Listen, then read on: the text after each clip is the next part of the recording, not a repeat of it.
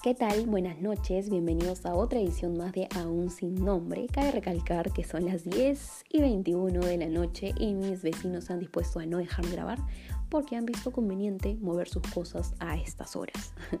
Espero que podamos ignorar el sonido del exterior y concentrarnos en el tema de hoy que en verdad es muy importante y muy chévere. Vamos a hablar sobre los intentos de vacancia. Y el protagonista de este primer intento es nada más ni nada menos que el gran, pintoresco, folclórico personaje Richard Cisneros, el doctor honoris causa, el señor que tiene maestría en Harvard, según él y su mamá y la padula. Bueno, este señor se hace conocido por sus innumerables peleas con Andy B. Sí, como lo escuchan, se hace conocido por Andy B por sus peleas, ¿no? ¿Cómo es que luego de Andy B pasa a Vizcarra? Fácil.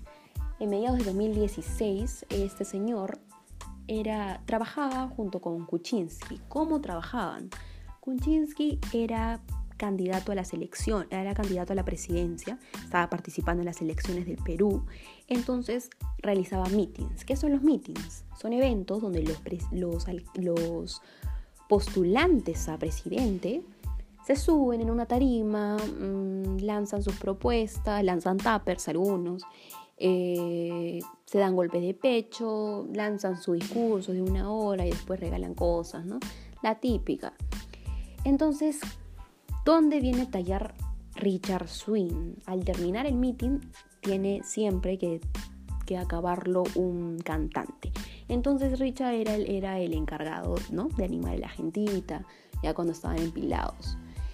Eh, ahí es donde empiezan sus contrataciones, ¿no? Eso es como en el 2017. Luego después él viene trabajando en el Ministerio de Cultura, claro, viene trabajando en el Ministerio de Cultura, pero acá hay algo muy importante porque desde el 2018 muchos trabajadores del Ministerio de Cultura iban saliendo de sus puestos, o sea, iban renunciando o, no sé, simplemente iban saliendo. Pero el señor Cisneros, ni loco que fuese, se quedaba pegado tal cual pega loco y no salía por nada del mundo. ¿Por qué? Porque el señor daba charlas, las cuales cobraba más de 20 mil soles. 20 mil soles. Ustedes dirán, ¿charlas TED? No, charlas TED no. Simplemente daba charlas. Lo preocupante de esto es que las da en medio de esta crisis sanitaria, en esta pandemia entonces ahí empieza lo raro, ¿no? Porque es como que ¿por qué, eh, ¿por qué nosotros estamos pagando con nuestros impuestos al Señor? O sea, ¿en qué nos está beneficiando? En nada. Sexualmente, en nada. Ok, raro. El ministerio lanza un comunicado y el Señor ya desapareció. Ahora, ¿cómo es que vuelve a aparecer? Aquí entra a tallar un personaje también muy importante, muy malévolo, llamado Edgar Alarcón. El señor Edgar Alarcón, congresista, eh, manda unos audios, muestra unos audios donde se escucha una conversación personal de la señora Karen Roca, ex asesora de Martín Vizcarra, y se muestra en los audios cómo es que eh, Martín Vizcarra dice una frase como ¿Cómo vamos a hacer para eliminar los ingresos de, a Palacio de Gobierno del señor Cisneros? Ok, ¿qué significa eso? Uno, que lo conoce. Segundo, que tiene, que tiene seguridad de que él ha entrado a Palacio. O sea, él sabe que ha entrado. Tercero, que el señor ha entrado a Palacio. Y los tres está mal. Bueno, que lo conozca no. Pero que haya entrado a Palacio, Palacio no es, no es, es un museo. Y el señor Cisneros estaba totalmente convencido de que lo era, porque fotos tenía y muchas, ¿verdad? Porque él sí es una persona muy activa en sus redes sociales. Si tienen la oportunidad de seguirlo en Facebook y ver sus en vivo, sería genial, porque en verdad es muy divertido.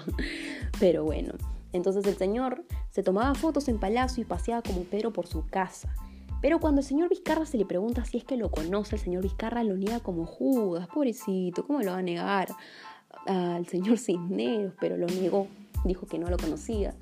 Y luego salen esos audios, los cuales acabo de mencionar, donde se nota que sí, que tenía conocimiento de todo. Entonces ahí empiezan las mentiras. Entonces el Congreso se frota las manos y dice, chicos, aquí somos acá lo destituimos a este Vizcarra y vacancia. ¿Qué tal? Y todos, sí, vamos, vacancia. Presentan una moción de incapacidad moral. No sé cómo, pero bueno, presentan una, una moción por la cual él ha mentido porque le mintió el pueblo. Y en efecto, le mintió el pueblo porque dijo no conocerlo, cuando sí. También de que hay algo extraño porque el señor no tiene ninguna necesidad por la cual trabajar dentro del ministerio. Quizá entró por un favor, quizá entró por hermanito, me quedo sin chamba. Tal vez, ¿no? Puede ser, quién sabe. Entonces, ahí eso también es ilegal y habría que ver. Entonces se presenta la moción de vacancia, la cual es, aceptada, pero a la hora de la votación es denegada. Entonces el señor Vizcarra continúa siendo presidente del Perú. Pero qué importante hablar de ese primer tema, ¿no? Porque acá vemos la desesperación del Congreso por revocar a Vizcarra, bueno, por sacar de su puesto a Vizcarra como de lugar. ¿Por qué tanto interés en sacar a un presidente? ¿Mm? Qué raro, ¿no? Está más que claro en los motivos por los cuales ellos quieren deshacerse del presidente. Pero ahora les contaré a continuación cuál fue el segundo motivo.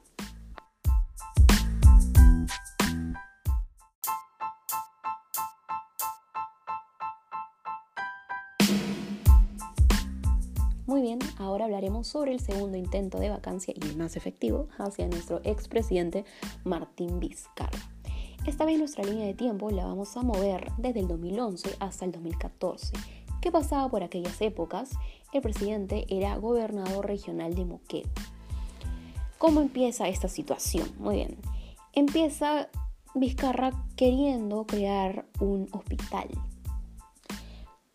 Para la creación de un hospital se necesita empresas capacitadas, es decir, una empresa la cual te dé el mejor precio, la mejor mano de obra, el mejor tiempo y la mejor infraestructura, claro está.